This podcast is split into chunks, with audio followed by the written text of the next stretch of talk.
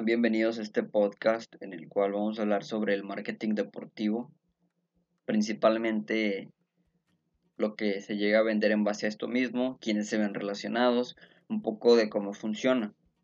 Podemos partir de los eventos deportivos que hoy en día son cada vez más numerosos, más dependientes de patrocinadores, de sponsors y del propio marketing publicitario que rodea un acontecimiento de este tipo, que tiene como objetivo principal comunicar promocionar lo que es el evento y dar una mayor visibilidad a los patrocinadores y marcas que han invertido por él. El marketing del deporte en general, hoy en día el deporte se ha convertido en un estilo de vida para la sociedad. Es por esto que las marcas en general enfocan la mayor parte de su mercadotecnia en el sector de deportes o en la importancia de tener una buena salud física. El marketing de productos o servicios deportivos es promover la venta de los productos a través del deporte. Por eso es que los productos o servicios se asocian con las marcas y deportistas famosos para poder aumentar esta relación que existe de esto mismo. Ahí es cuando vemos que los fans de estos grandes deportes de élite permanecen fieles a una marca. Podemos verlo como Cristiano Ronaldo, Lionel Messi. Eh, son jugadores que van a influir en lo que son los fanáticos.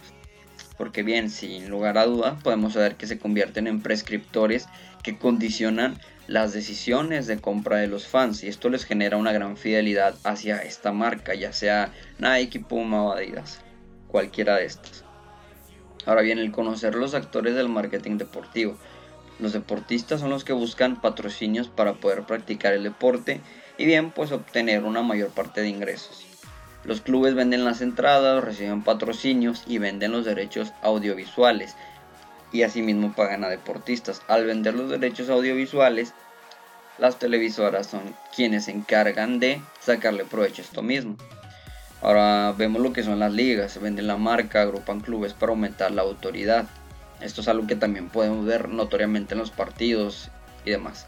Los aficionados, bueno, en este caso compran entradas, productos de patrocinadores, la retransmisión de televisión y productos oficiales de los equipos también, o de las mismas ligas. Los eventos como los Juegos Olímpicos, la Copa Mundial de Fútbol o cualquier campeonato, por más pequeño que sea, también va a buscar un patrocinador para poder sufragar los gastos que se lleve en la organización, claro está. En los medios se compran derechos audiovisuales, se vende publicidad, y retransmisiones de pago. Obviamente, como les mencioné, lo que es el club vende los derechos y el medio los compra. Asimismo, hay partidos, juegos en los que se prestan, en los cuales se realiza el partido en una miniatura de pantalla, se hace más pequeño y se pone por los lados una publicidad. Indirectamente ya le están vendiendo algo que quizás no tiene nada que ver con sus jugadores, ni equipo, ni deporte, pero es una gran manera de hacer marketing y están sacando un provecho también. La retransmisión, bueno, ahí hay gente que va a querer ver el partido de nuevo y va a pagar por verlo. Ahora las empresas que son las patrocinadoras buscan promocionarse a través de clubes, deportistas y eventos.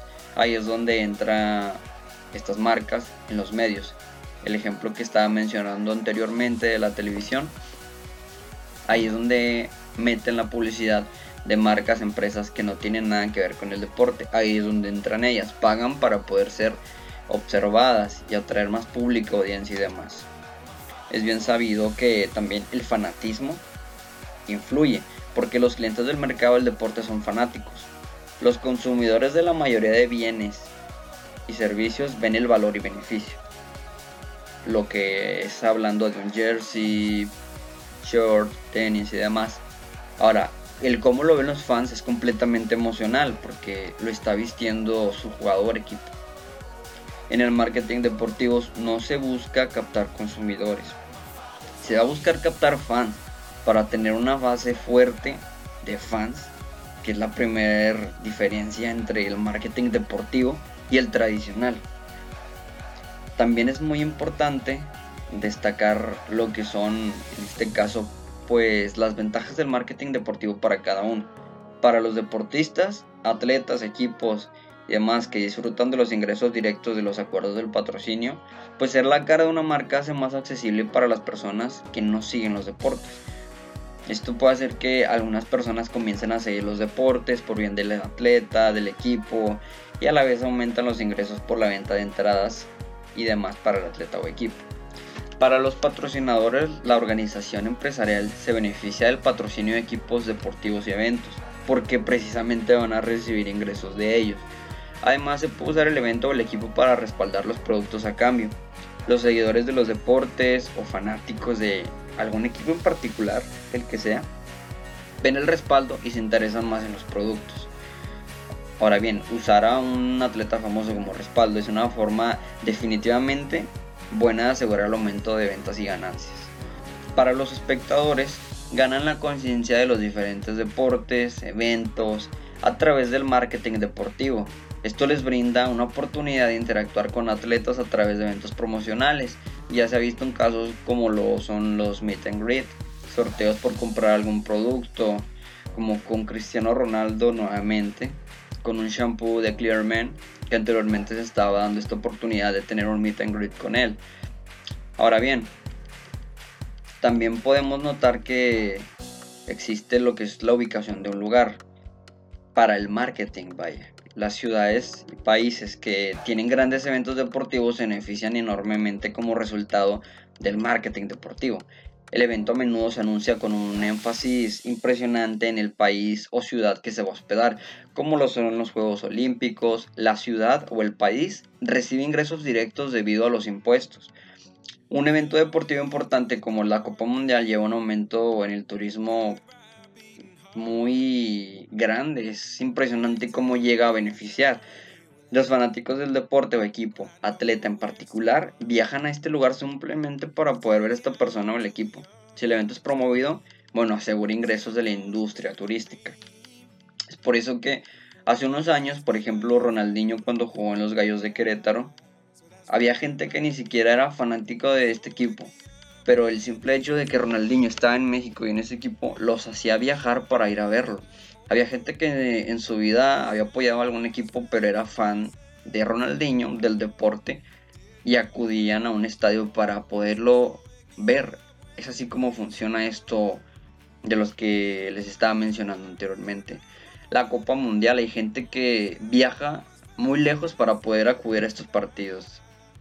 Así es como nos damos cuenta que obtienen ingresos estas ciudades o países que se llevan a cabo estos eventos por la gente que llega desde otros países, incluso estos continentes. Es muy impresionante el alcance que llega a tener. En las copas mundiales es donde más se ve y países que tienen un gran apoyo, potencias del fútbol o gente que realmente es amante del deporte y equipos que pues no son tan potencias como es el caso de México y tiene una gran afición presente en cada partido del mundial. Ya por último, podemos destacar que el marketing deportivo, así como el marketing tradicional de cualquier otro ámbito, está ahí, es presente, se maneja de manera inteligente, parten con estrategias muy buenas, claras, todo tiene que estar muy bien organizado, planeado y tiene que llevar una buena dirección para poder tener, tener un objetivo claro y poder asimismo obtener un beneficio de ello, obtener las ventajas que se están esperando y no tener una pérdida, una desventaja tan alta como se puede esperar, vaya. Bueno, esto sería de lo que se habló en este podcast del marketing deportivo, abordando los temas que se puedan correlacionar.